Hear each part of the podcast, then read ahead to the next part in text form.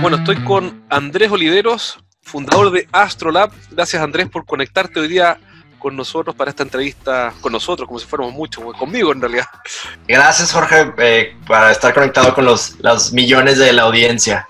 Tú sabes que donde más escuchan este podcast es en México. Un día te puedo mostrar la estadística. Pues es que México, y luego termina siendo, pienso mucho en el caso de Corner Shop, una empresa que empezó en Chile pero pues Chile pues es de este tamaño pensando en el tamaño de México. Entonces muchas veces en, Latinoamérica empieza alguna idea y van y la prueban acá con los 120 millones de mexicanos pues para pues, un mercado muy grande, ¿no? Así que es curioso, pero donde más escuchan esto es en México, así que probablemente algunos eh, coterráneos tuyos lo van a escuchar. Y, genial tenerte acá. Estuve, deja presentar rápido quién es Andrés. Andrés es fundador de una empresa que se llama Astrolab.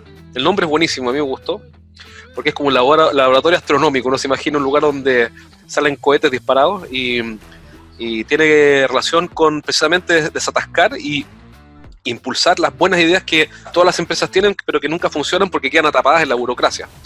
Eh, además tiene una charla TED, estuve escuchando la charla TED muy buena, así que te felicito por eso.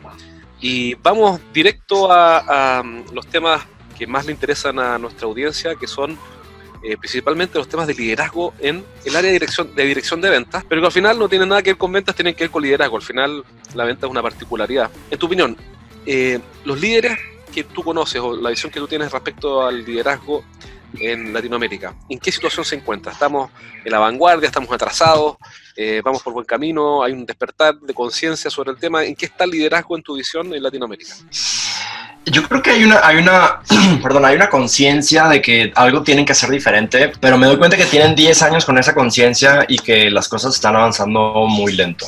Todo lo que hacemos en Astrolab, como bien lo dices, tiene que ver con desatascar como que estas buenas ideas, Jorge, y como que la razón histórica es, durante la revolución industrial y quizá todo el siglo pasado, todo el siglo XX, los líderes y las organizaciones trabajaban de forma muy burocrática, muy jerárquica, porque el modelo de producción que tenían era muy, pues muy lineal, ¿no? Muy producir cosas muy físicas. Y en los últimos años, con el tema de la tecnología, eh, pues nos hemos metido al mundo de los servicios, al mundo de, de, producir otras cosas mucho más complejas y entonces esas formas de actuar del pasado ya no son vigentes. Entonces, los líderes tienen 10, 15 años. Ah, yo, soy abogado y empecé mi carrera en una, empresa de retail muy, muy grande en, en, Monterrey, en México. Y desde que llegué allá en el 2010, escuché a los líderes decir, es que hay que invertir la pirámide, es que hay que ponerle más atención al cliente, más atención al colaborador, eh, es que hay que ser más innovadores, hay que ser más colaborativos. Pero era puro dientes hacia afuera, como decimos por acá.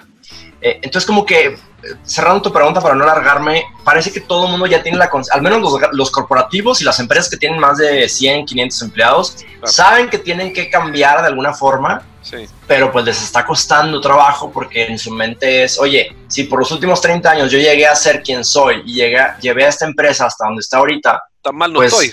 Tan, equivocado. Tan mal no estoy, ¿no? Tan mal no estoy. Pero pues lo que dice este Marshall Goldsmith es, esta famosa frase de What brought you here won't get you there. O sea, lo que te llevó a tener 100 tiendas no te va a llevar a competirle a Amazon.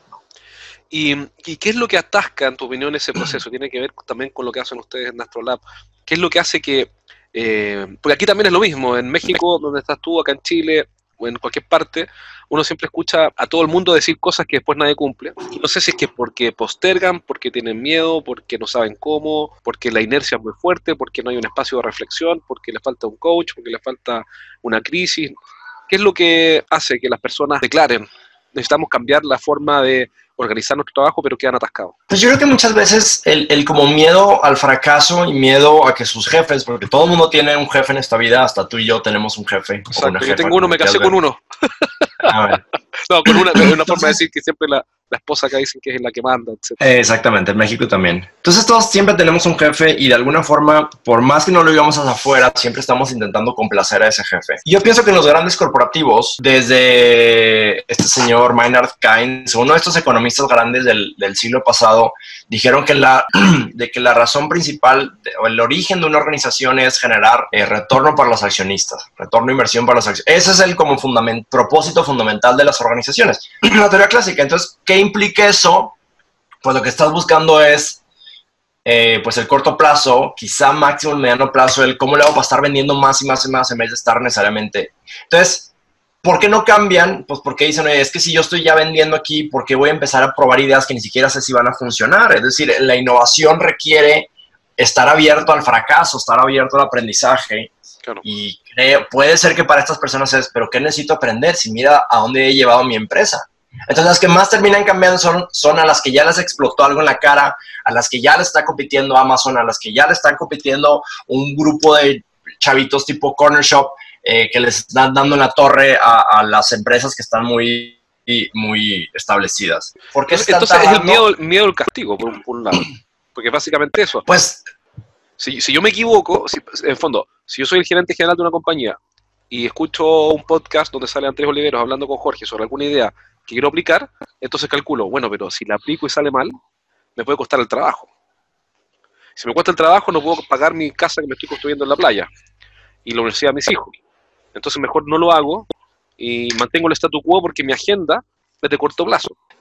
yo creo que sí pasa mucho eso, Jorge. Finalmente los muchos directivos pues tienen ya estilos de vida pues ah, muy difíciles de mantener, vamos a decirlo así. Y yo lo veo mucho a veces con como los, las áreas de innovación. Por ejemplo, hay una, hay una empresa aquí en México que hace, está relacionada con el agua, vamos a decirlo así, hace botes de agua, hace purificación de agua, etc. Y entonces hace cuatro o cinco años el, crearon un como centro de innovación, que es el nombre de la empresa, los labs, ¿no? Que es muy de moda, ¿no? Por decir algo, agua labs, por decir algo. Y entonces, para el año 2, el CFO se desesperó del dinero que se le estaba invirtiendo en ese proyecto y cortó esa división.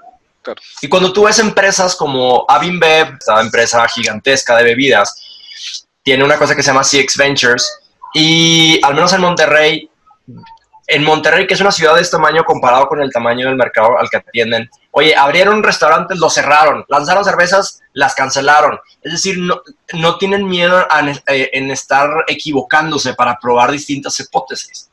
Pero claro, pues eso necesitas tener el apoyo desde el, pues deja tú desde la dirección, desde el consejo, ¿verdad? Claro. Eh, no es fácil que desde la junta, desde los accionistas, digamos. Desde los accionistas, a que estén dispuestos a, que a corto plazo van a perder algunas batallas, sabiendo que en este mundo hiper rápido, pues ahora pueden salir competidores de todas partes. Tienes razón, porque además em, lo más probable es que la mayoría de las iniciativas fracasen. Tiendo a pensar, porque en general, si uno tiene una lista de 10 ideas, no sé en tu caso, pero en mío tengo una lista, por ejemplo, tengo una libreta acá donde anoto mis, ideas, las mejores ideas las anoto acá. Pero estoy seguro que de esta libreta la mayoría no van a funcionar. Porque, porque en general, digamos, no quiero que sea así, pero, pero en general, eh, no, no, uno nunca convierte a la mayor cantidad de clientes, nunca tienes éxito en la mayor cantidad de, de las ideas. Normalmente uno tiene que asumir un sacrificio. Ojalá que no fuera así. Eh, y puede mitigar algunas cosas, pero, pero no es que cada producto nuevo que se le ocurra lanzar o cada modelo nuevo vaya a funcionar. Uno tendría que asumir que aquí no sabemos a lo que vamos, es decir, tendríamos que lanzarnos a lo desconocido. Y, entrando en tema este de liderazgo que decías ahorita, Jorge, lo, yo soy aquí en la Ciudad de México, soy mentor de un grupo que se llama Founder Institute. Entonces, ah, Founder Institute. Entonces, Founder Institute es una organización, una especie de aceleradora, Presid, que empezó un amigo de Elon Musk en Silicon Valley, San Francisco. Es el único programa de, fundadores para fundadores. Entonces, tienes que ser fundador para ser mentor ahí y le vas ayudando a otros fundadores que están empezando sus proyectos. Y una de las cosas que más escucho, porque me toca ser juez del, del pitching, es la idea no sirve de nada si no la sabes ejecutar. Y eso en un corporativo, eh, vuelvo al tema del liderazgo, puedes tener un producto muy bueno, pero si tus líderes, igual ya metiéndome a tu campo, si tus líderes y tu organización y luego tus vendedores no saben explicarla y no la saben ejecutar, pues de nada sirve esas, esas ideas, porque está el tema humano, ¿no? Que es, lo que hace que esto sea complejo y a la vez divertido. ¿Y qué le recomendarías tú entonces a un líder pero que dice, sabes que yo, yo soy, soy, dirijo un área comercial, quiero lanzar nuevos productos, pero acá existe miedo que está presente en todos lados, en todas partes, eh, miedo al fracaso, es decir, aquí, aquí la innovación la castigan. ¿Qué le recomendaría? Entonces, yo creo que una de las cosas que a veces más vemos en equipos comerciales es que no terminan de entender como la estrategia. Justo el mes pasado me tocó trabajar con una, con una farmacéutica, una Big Pharma aquí en la Ciudad de México, que lanzaron un proyecto de transformación a finales del año pasado y para mediados de agosto nadie entendía de qué se trataba esa transformación. Entonces es una empresa que tiene 200, 300 vendedores que por muchos años se dedicaron a vender dos o tres productos que les, que les dio mucha rentabilidad y resulta que ahora le están pidiendo que vendan otros 8 o 10 productos más complejos y entonces los vendedores dicen, pero ¿por qué voy a vender eso? ¿Por qué no mejor sigo vendiendo lo anterior? Y entonces si tienes esa visión, o sea, si no tienes la claridad de por qué están haciendo esa transformación, pues es muy difícil que cambies. Y lo que le ayudamos a hacer al general manager de esta empresa farmacéutica fue hacer un town hall en donde le iba a explicar a toda la organización el por qué iban a dejar de vender esos tres medicamentos para empezar a enfocarse en estos otros. Y la razón era, pues una razón coyuntural de entrada, por ejemplo, iban a caducar las patentes de esos tres medicamentos, entonces iban a entrar muchos competidores al mercado. Eh, y ahora los competidores estaban pidiendo estos otros productos que son más difíciles de vender, pero pues es lo que hay. Entonces otra vez, o sea, para responder la pregunta a veces es porque el vendedor no entiende la estrategia.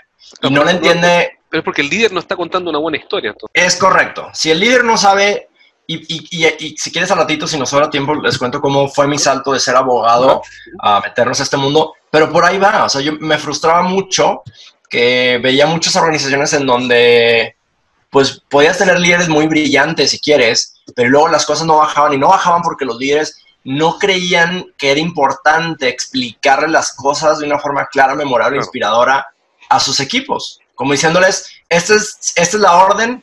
Claro, esta eh, y cúmplala cúmplala, pero así no funciona el ser humano, y menos los millennials. Yo soy millennial, ¿eh? no estoy atacando a nadie, yo soy millennial, pero menos, no funcionamos. Tengo, yo soy del 84, eh, eh, en Wikipedia dice que el 84 es como la última, la última camada de... Entonces estoy ahí a la mitad.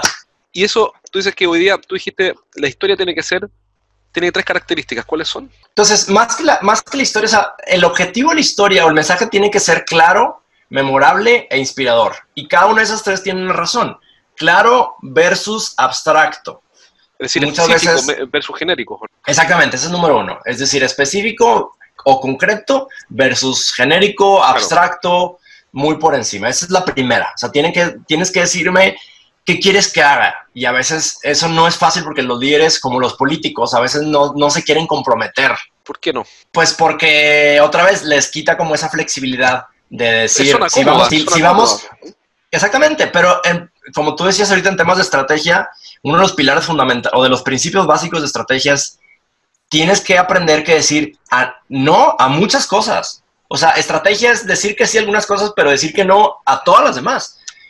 Y eso, pues a veces les puede dar miedo porque si es que porque voy a cerrar estas fuentes de ingreso y solo me voy a enfocar. quería tomar, tocar el punto, el punto que estás diciendo, porque eh, es que es bien interesante, porque cuando uno ve eh, a un gerente que le va mejor eh, que a otro, no digo que solo por esto, sino que una cosa que ocurre, gerente de ventas me refiero, a un gerente que tiene a cargo un equipo, eh, no digo que sea la única razón, pero una cosa que, vemos es que, no tienen miedo a decir no. Entonces llega alguien, llega un gerente o llega un director, oye, ¿sabes que fui a una feria en Alemania y encontré este super producto y no sé qué? Y el gerente general le dice, mira, yo sé que es un productazo, pero no nos conviene concentrar ahora al equipo de ventas en esto. O sea, el tipo asume riesgos al decir no. Eh, no, no, de forma caprichosa, sino que mira, si, si, si nos metemos en otro sector o en otro segmento, en este minuto nos vamos a desconcentrar de, lo, de, aquello en lo que estamos concentrados. Entonces, para meter este nuevo producto van a tener que invertir, contratar un equipo, no sé qué, pero no desconcentrar esto de acá. En el fondo, eh, cuando uno ve que, que, que está esa, esa, esa esa cualidad o esa característica de decir no y asumir el riesgo, de inmediato hay un beneficio. Bueno, también te pueden echar del trabajo, sin duda. Eh, pero, pero, pero el decir no es clave. Si no, no tienes una estrategia, como se dice, ¿no?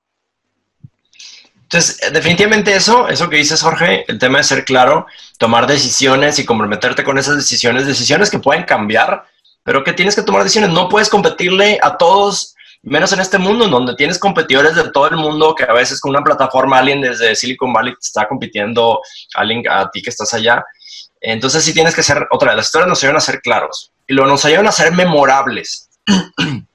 y por memorables, me decía aquí el director de una cámara de industria en, en, en México, me decía, es que el 80% de mi trabajo es comunicación.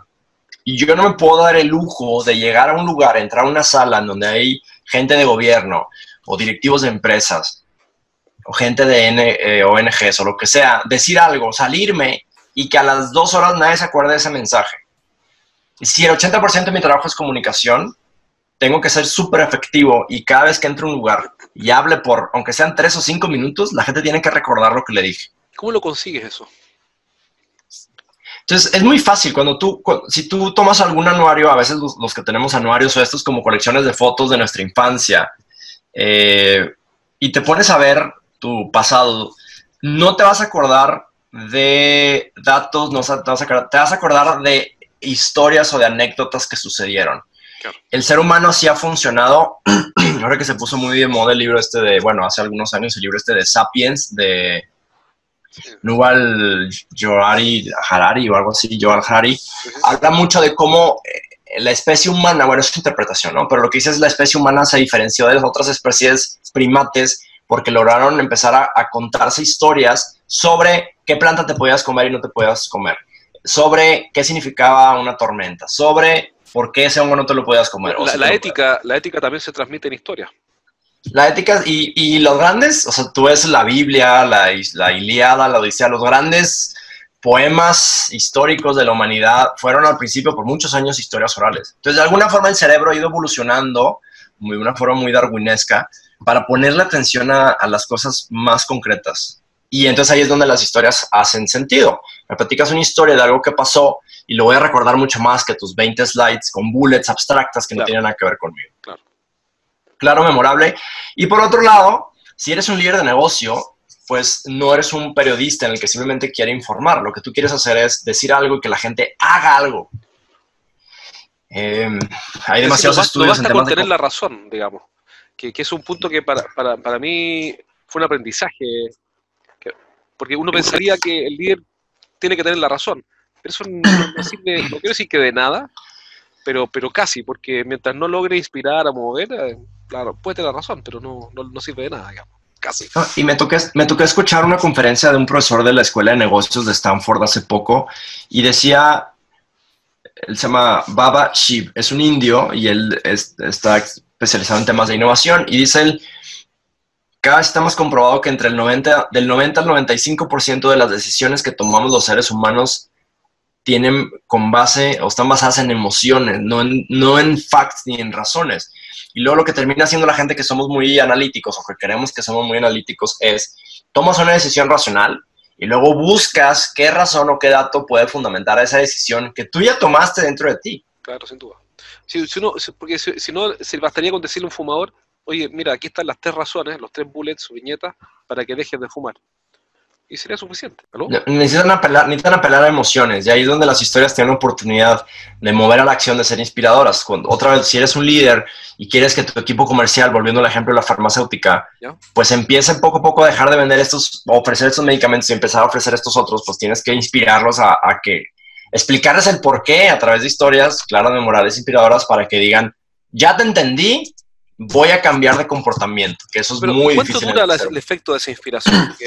Siendo abogado del diablo, uno diría, bueno, está bien, es muy bueno lo que dice Andrés, pero eh, si yo hago eso con mi equipo, me van a decir, qué inspirador, me parece genial, pero eso es ahora, pero ya el lunes o miércoles o el viernes de la próxima semana o en un mes más, se van a haber olvidado. ¿Qué debe pasar para que eso no, se haga? Sí, definitivamente. Entonces, número, o sea, la, primera es, la más obvia es, si el actuar del líder no va conforme a esas historias, sale completamente contraproducente. incoherente es incoherente. Entonces, y a veces otra vez volvemos al tema del corto plazo y así, pero a veces los líderes tienen algunas KPIs o, obligaciones o indicaciones que a veces los van, los hacen ir como en contra de la estrategia y a veces es ridículo y triste, pero eso pasa. Entonces, número uno, si quieres de verdad que el mensaje se quede, la gente tiene que empezar a ver los famosos bright spots o los famosos quick hits o small wins o llámale como quieras, pero son cosas que ya se están haciendo. De hecho, ahora que le llamamos a esta farmacéutica. Pero disculpa, ¿a qué te refieres? ¿A pequeños éxitos, pequeños avances? Sí, o sea, que empiecen a ver eso, o sea, que empiecen a ver que el mensaje ya está siendo una realidad. Perfecto. Eh, es como el ejemplo este que ponen los hermanos Heed en el libro de Switch, donde le dan a una, un, car wash, una estas donde te lavan el coche. Eh, hicieron un experimento en donde a un grupo de personas les dieron un boletito en donde si lograban juntar 10 lavadas de coche, les daban una gratis. Y a otras personas le dieron un boletito con 12, pero ya tenían los primeros dos puntos, como les regalaban las primeras dos lavadas, o las primeras dos. Sí, sí, sí. Y entonces. Ya, tenía dos pasos. De Ya tenía dos pasos, ¿no? Y entonces la pregunta es cuál grupo, o sea, si fue lo mismo. Y aunque los dos tenían que hacer 10 lavadas, este grupo lo hizo mucho más rápido. O sea, este tuvo un nivel de, de completion rate o un nivel de, de, O sea, siguió la promoción con mucho más eh, frecuencia que esta otra. Porque al ser humano lo que le gusta es ver que lo, que lo poco que estás haciendo ya está teniendo un impacto. Entonces es lo mismo, como cuando la gente va al gimnasio y a los dos días ve que, o a la semana ve que ya medio te empiezas a marcar lo que sea, Ah, pues claro, por eso ponen espejos por todos lados, pues para que la gente diga, ah, mira, estoy avanzando. Es igual, con las historias es igual. No sirve nada contar una historia por más inspiradora que sea si en la organización no empiezan a pasar cosas a la de ya eh, que fundamenten eso. Número uno. Y número dos, pues esto no es de comunicar una vez. Definitivamente en el libro este de Culture Code, que recomiendo mucho, de, creo que se llama Daniel Boyle. Daniel Boyle. Culture Code. Culture Code. Eh, es increíble porque habla mucho de, lo que hay detrás de los equipos exitosos y una de las cosas que más habla es el tema como de la narrativa, como de la dónde va el equipo. Y dice ese chavo, tú deberías de comunicar 10 veces más de lo que crees que debas de comunicar. Porque estamos bombardeados por tantos... Eh, tanta, tanta información, tantos megas de información cada día que pues ni modo, te lo tienen que estar diciendo muchas veces y así funciona el ser humano. Te lo dice una vez, Tú lo sabes con tus hijos.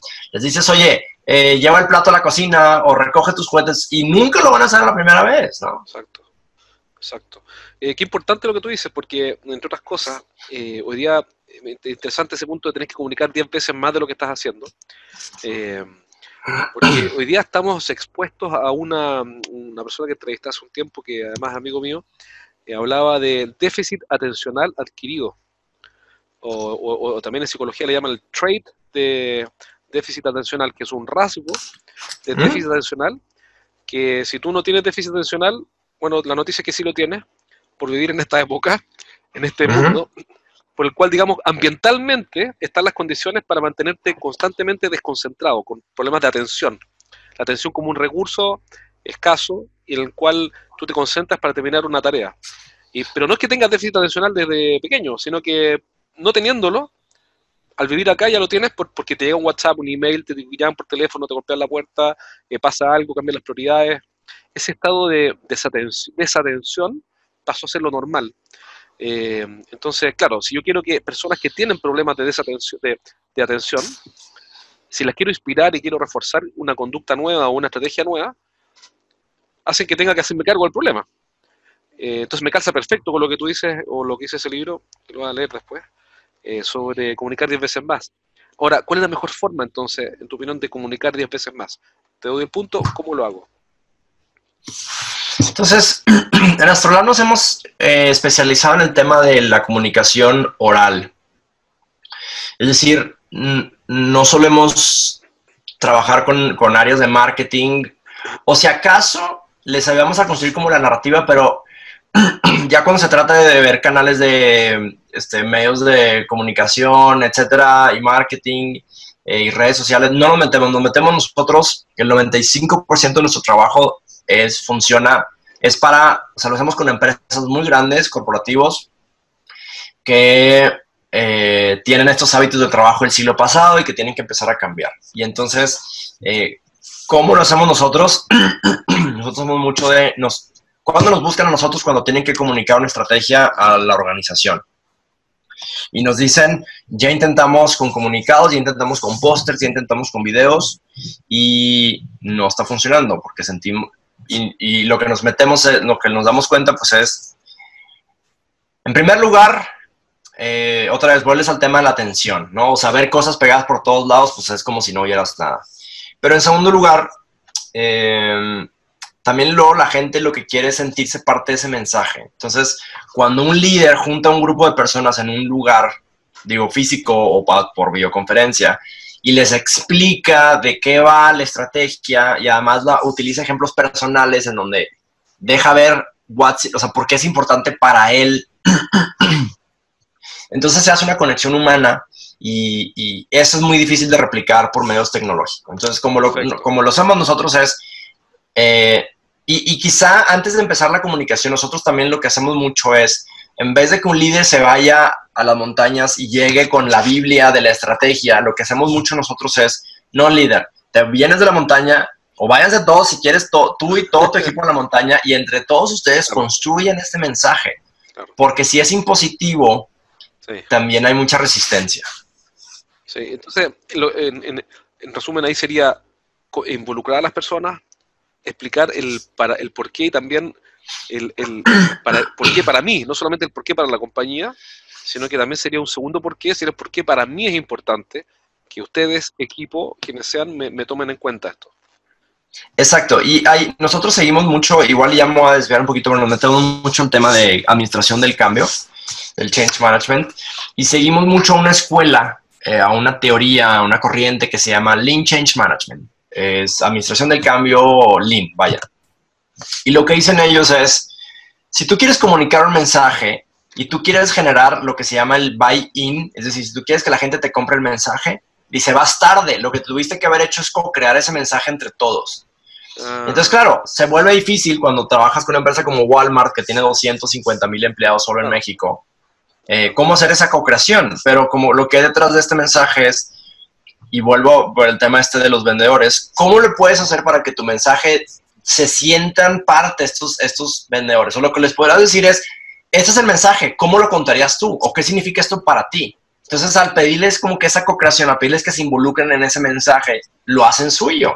Entonces ya no es un tema como de broadcasting o de Big Brother, de ahí les va el mensaje de la empresa, sino es oye, pienso esto, creo que queremos ir hacia allá, ¿qué significa esto para ti? Está muy abstracto lo que estoy diciendo, no, no, no, pero, o por lo menos para mí está bien. Y me acuerdo de, una de las cosas que aprendí leyendo el libro de Stephen Covey, que decía que con las personas lo rápido es lento y lo lento es rápido. En el fondo, aquí te está yendo a lo lento, es decir, tomarte el tiempo para hacer esa reunión de co-creación, escuchar a la otra parte y generar un consenso. Me imagino que al final de esas reuniones se genera un documento o una idea, se, organiza de manera formal para después ir ampliando estos círculos concéntricos, probable, excéntricos probablemente, claro, colocando otros. Parecería, cualquiera que mire esto diría, no, Andrés está enfermo de la cabeza porque es, muy lento. A veces me critican a mí cuando, eh, no de mala forma, me critican de, eh, yo entiendo, porque dicen, bueno, estos cambios que está haciendo el equipo de venta son muy lentos. Por eso son muy rápidos, porque cuando lo hacemos rápido y nos saltamos estos pasos intermedios de involucrar a las personas, se hace todo más lento. No sé si lo has visto. Fíjate que, que, y luego es una especie como de combinación, Jorge, porque ahorita hablaba mucho del tema como de los quick hits o, o small wins o bright spots, de las cosas que ya están funcionando bien. Lo que nos hemos dado cuenta es que cuando mejor funcionan estos mensajes como top-down narrativos, es cuando ya están pasando cosas en abajo en la organización. Entonces tienes que empezar de los dos lados, es decir, tú tienes como líder que empezar a construir esa narrativa, pero tú tienes que empezar a buscar algunos lugares en donde esa narrativa ya se está cumpliendo. Y entonces... ¿Puedes dar un ejemplo? Claro que sí. entonces, voy a volver al tema de la farmacéutica porque lo traigo muy presente, perdón con el ejemplo. Sí, entonces, ellos hablan mucho del tema de ser más ágiles y de trabajar en equipos multidisciplinarios y por qué es importante. Entonces te lo pueden decir de una forma abstracta, pero luego se baja el general manager y se sube eh, Marisa, que es la squad leader, la líder de un squad. Entonces resulta que Marisa, sin decirle a mucha gente de la organización, tiene seis meses trabajando con cinco personas en un proyecto muy importante para la organización, trabajando como un squad, es decir, con un equipo multidisciplinario que están sacando eh, prototipos cada viernes de ese producto y que lograron en un mes hacer lo que una división hace en seis meses. Y entonces cuando Marisa sube, le explica a la organización cómo están trabajando ellos bajo ese squad, eh, ¿qué pasa? Que entonces el mensaje ya se vuelve mucho más real, porque ya no es solo una visión del líder, sino que es una cosa que ya está pasando en la organización. Y entonces empieza a ser como de dos lados, porque lo que va a empezar a pasar con ese squad es que ese squad va a empezar a contagiar a otros squads que están abajo. Sin esperarse esa visión, sin esperarse esa visión que ahí va cascadeando poco a poco. Es decir, el, cambio es, como es muy complejo, pues tienes que prender todas las veladoras que puedas. Entonces, claro, lo tienes que hacer desde arriba, desde el líder, pero luego también tienes que buscar embajadores, gente que ya está haciendo las cosas como tú quieres que las hagan y empezar a contar historias sobre esos embajadores.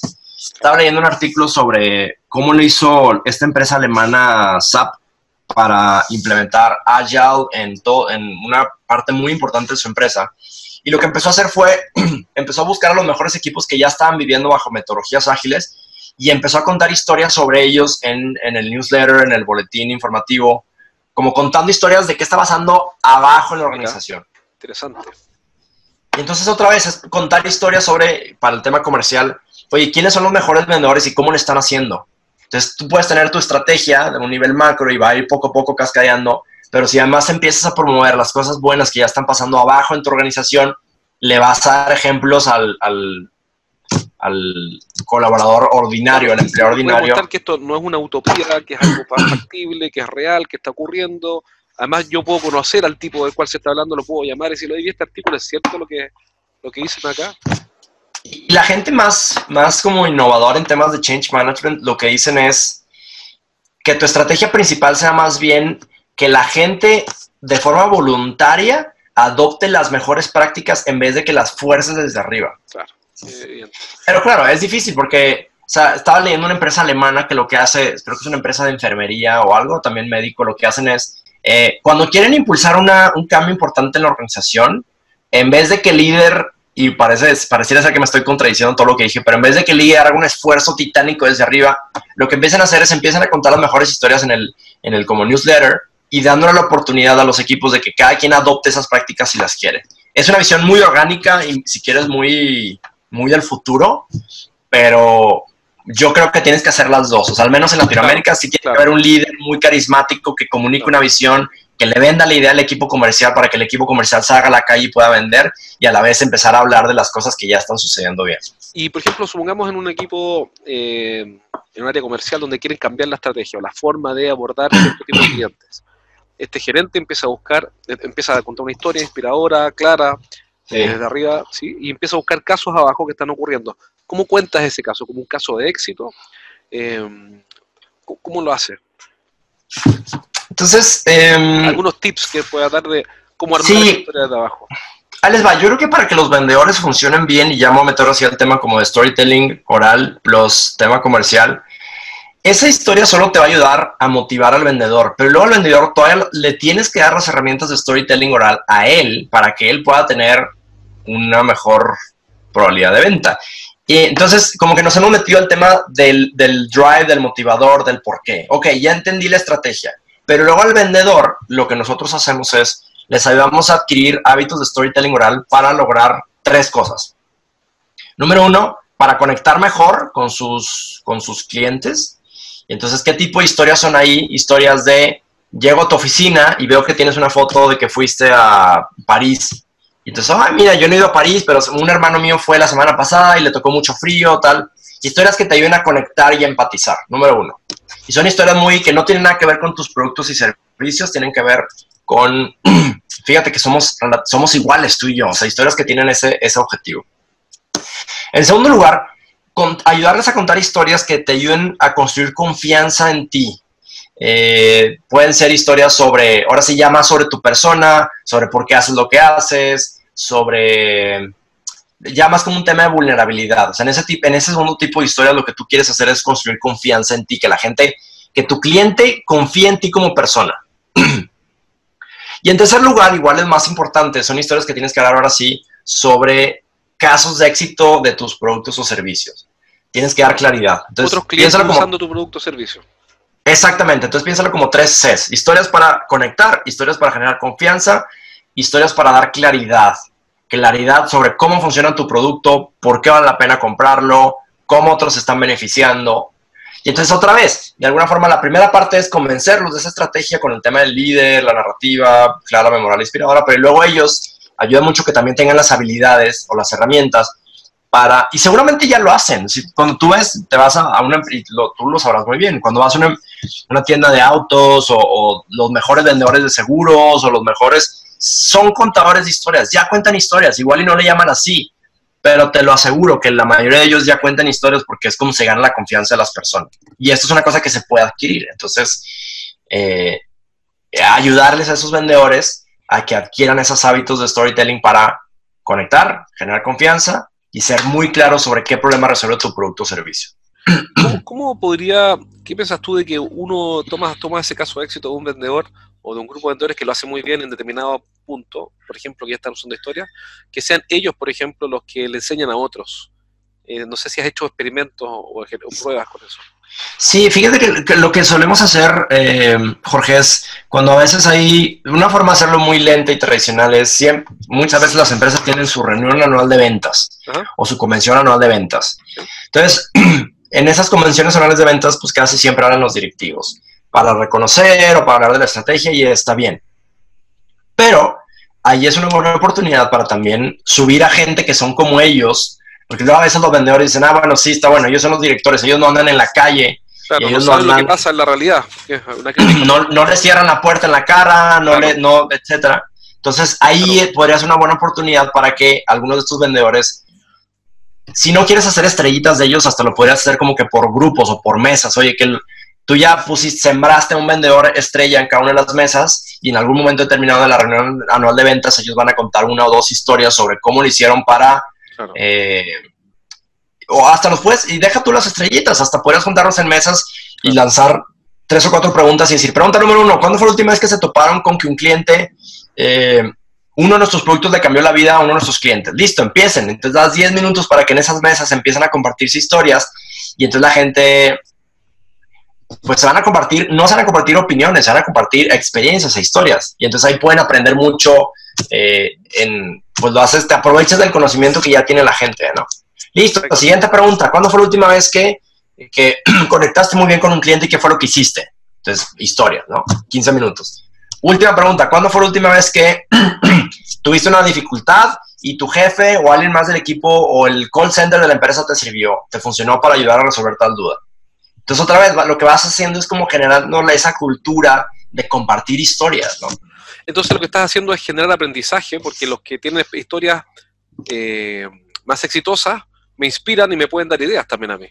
Exacto, entonces... Eso ya lo haces tú y, funciona y el vendedor para entender le dice al otro, oye, yo no sabía que cuando tú te enfrentas a esto, lo resuelves así. Y ahora yo lo incorporo porque aprendí una historia. ¿Eso? Exacto, o sea, el, ser humano sigue a los líderes, pero también sigue de una forma distinta a sus pares. Lo sigue de formas diferentes. Entonces sí, ayuda a que el líder les explique algo, pero luego también ayuda a ver que tus pares, que tienen tus mismas circunstancias, qué es lo que están haciendo. Entonces, eh, o lo puede ser en la reunión de ventas, o lo puede ser en algún boletín, o lo puede ser en alguna llamada en donde la gente se puede conectar. Imagínate que cada lunes tienes una llamada de experiencias. Eh, y entonces tú como líder comercial le pides siempre a tres personas antes de esa reunión que preparen una historia de dos minutos sobre algún caso de éxito. Y entonces ya cada lunes, si quiere, la gente se conecta media hora y escucha historias de éxito y, empieza otra vez como a socializar. Otra vez es el papá que le está diciendo al niño, recoge tus juguetes, recoge tus juguetes si escuchas cada lunes que contar historias funciona, o que hacerte amigo el cliente funciona, o que mm, hacerle preguntas en vez de llegar a empujarle tu producto funciona, pues poco a poco vas a ir convenciéndote de que eso funciona. ¿no? Qué buen punto. Ahora, ¿qué le recomendarías a alguien que, a un gerente que dirige un área comercial y que por primera vez está escuchando este tema y que, dice, bueno, ¿sabes qué? Ok, esto que estoy escuchando, Andrés y Jorge, me hace sentido, ¿por dónde parto? Porque ya, ok, te, la compro, como decimos acá, te la compro. Tienes ya, tienes razón. Tengo que inspirar, tengo que ser claro, tengo que encontrar una buena historia, buscar casos que ya están funcionando abajo para hacer de, abajo hacia arriba, de arriba hacia abajo, la, gestión de este cambio en forma eh, con quick wins, éxitos rápidos, eh, donde voy a contar historias que las voy a, para generar contagio, un contagio que es planificado, es genial, genial. Pero tengo dos opciones ahora que te escucho. Llamar a Andrés Olivero y contratarlo para que me asesore. Súper válido, pero el objetivo del podcast es que no sea necesario contratarte, obviamente nunca va a ser lo mismo, pero me refiero que el valor está en, entregar herramientas para que quienes sí, escuchan ¿Cuál debería ser el primer paso? ¿Me leo un libro, veo un video, eh, llamo a alguien junto a mi equipo? Ya, ya, ya te la compré, ¿qué hago? Yo creía que lo más sencillo, digo, depende que qué tantas juntas tenga esta, este gerente con su equipo y todo esto, Jorge. Pero por default seguramente hay juntas. O sea, el, el tema comercial siempre hay juntas o semanales o mensuales. Probablemente más bien son semanales. Yo empezaría dando un espacio de 5 o 10 minutos donde pondría algunas reglas. Igual y pondría algún video de YouTube de un minuto y medio, dos minutos, yo les puedo pasar algunos sin problema, en donde en un minuto y medio o dos minutos platicas una buena historia de inicio a fin. Y entonces empezar a abrir un espacio de 10 minutos con cada semana en donde alguien quiere compartir algún caso éxito de esta semana o alguien nos le gustaría compartir. Y entonces otra vez, más que el gerente tenga que convertirse en un gran storyteller a la de ya, empiezas a aprovechar la experiencia que la gente ya exacto. tiene. Ya empieza a aprovechar la historia que ya, ya existe, más que tener que inventar una. En, los hoteles Ritz Carton y en muchas otras empresas hacen mucho eso. Tienen sus daily stand-up meetings en donde se juntan, creo que le llaman, tiene un nombre estas reuniones, ahorita me acuerdo cómo se llaman.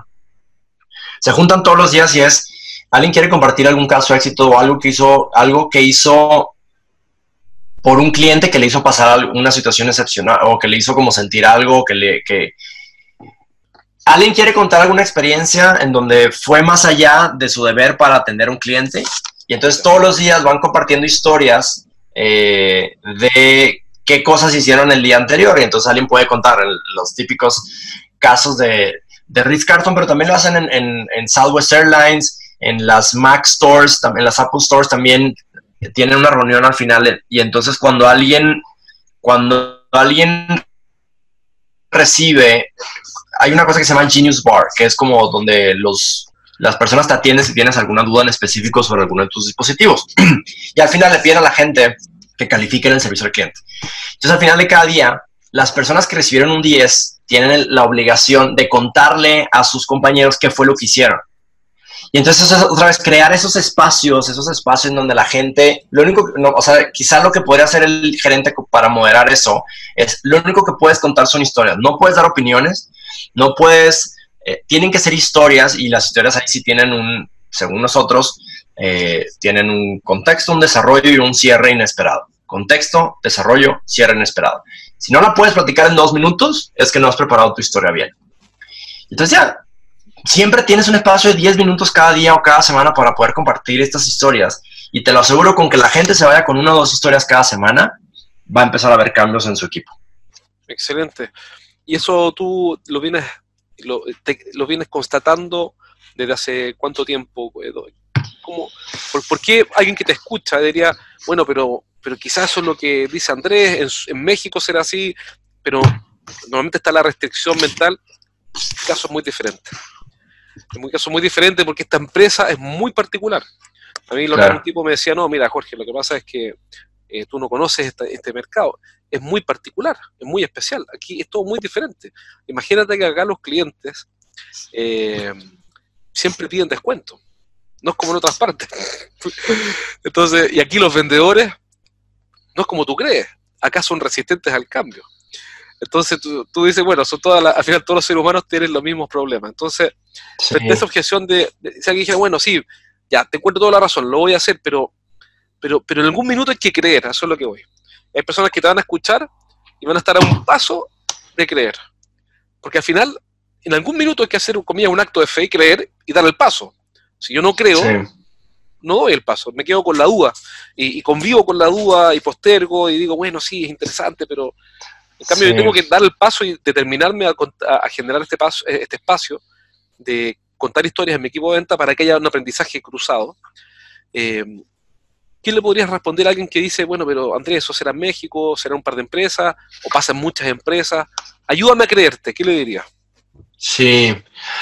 se me ocurren dos respuestas, porque la primera es, muchos de estos ejemplos, o sea, mucho de lo que hemos visto en Astrolab es nos inspiramos en ejemplos, perdón, de empresas que ni siquiera están en México.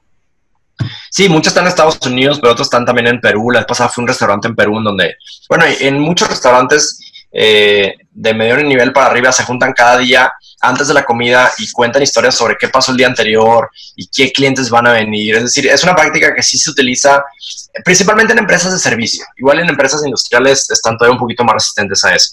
Pero quizá la segunda parte de la respuesta es, yo estoy, podría casi afirmar que los mejores vendedores de cada empresa ya están contando historias. Ah, perfecto. Eso yo eh, casi lo puedo asegurar. Estoy casi seguro que, es, es, muy común porque el ser humano así es como toma decisiones, escuchando emociones, escuchando historias. Entonces, hasta podrías hacer, digo, quizá podría ser muy frío, pero podrías mostrar una gráfica de quiénes son los mejores vendedores y entonces a esos vendedores preguntarles, ¿me puedes platicar qué hiciste esta semana con tus clientes? Perfecto. Y vas a ver cómo ellos te van a contar historias, ¿no? Otra vez, no, es, cosa de apretar un botón, es cosa de despejar, de generar la instancia y el asunto va a partir más que un, o sea, esto no es una, no creo que sea una tendencia, porque en realidad es una cosa que la, gente más efectiva ya lo hace. La tendencia es cómo tomar lo que ellos están haciendo y que lo haga el resto de la gente, ¿no? Perfecto. Buenísimo. Entonces, eh, si alguien quiere dar un paso y te está escuchando, dice, ok, voy a generar este espacio eh, con algunas reglas, que es más que opiniones y, y clases. Esto se trata de contar hechos organizados en una historia donde hay un contexto, un desarrollo y un cierre inesperado. Yo genero esas reglas de conversación le doy el espacio, eh, dejo el espacio para un voluntario, 10 minutos, cierro y con eso ya parto dando algunos pasos en esto. Exactamente, definitivamente, si alguien se tarda más de 3 minutos, yo te sugiero, o sea, como que poner la regla de cada quien tiene máximo 3 minutos y hay que ver cómo hacerlo para que no suene, no suene cortante, pero ese es uno. Eh, yo encantado por darles algunas reglas muy básicas de cómo hacer eso. Eh, y las preguntas también son bien importantes. Porque solo cuando alguien quiere contar una historia, nadie se va a atrever.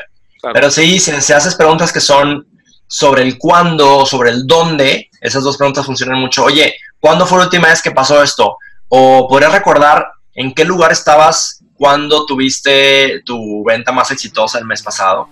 Porque si preguntas por qué o qué haces, la gente te va a dar sus opiniones. Pero si les preguntas, ah. si la pregunta viene cuándo o cómo, solo se puede responder con historia. ¿Se refiere cuándo y dónde? ¿O con el cómo también? Eh, puede ser el cómo. O, cuando, cuando la gente te da una respuesta muy cortante, les podría preguntar, ¿no puedes platicar un poco más qué fue lo que pasó? Ah, perfecto. Entonces tú ayudas al que cuenta historia, lo vas, ayudando un poco.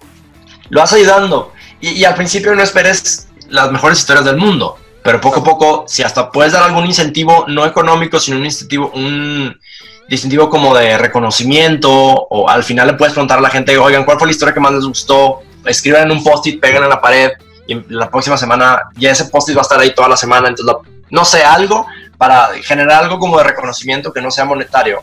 Eh, y poco a poco voy a ir haciendo que la gente vaya pensando en qué historia va a contar en la junta de la semana. Excelente Andrés, te, te agradezco muchísimo. Todo lo que acabas de compartir está muy, muy, muy, muy bueno, interesantísimo. Eh, es increíble porque estos temas, eh, en el fondo le diste un nuevo ángulo a un tema que habíamos tocado antes de storytelling, pero en un, ángulo diferente, así que es eh, una súper buena contribución y te lo agradezco muchísimo. Si alguien quiere contactarte, ¿cómo lo puede hacer? Entonces, en mi correo, andres.astrolab.mx. Perfecto. Soy muy... Andres.astrolab.mx. MX y quizá la que más le recomiendo, porque luego hay gente que le da un poco de vergüenza como buscar directamente. Mi LinkedIn, publico muchas cosas en LinkedIn casi todos los días. Excelente. Y el link, te paso el LinkedIn, o sea, el, link es linkedin.com slash in slash Andrés Oliveros. LinkedIn. Perfecto. Slash in slash Andrés Oliveros y cada día, si me sigues, nos hacemos amigos y cada día publico algo de contenido.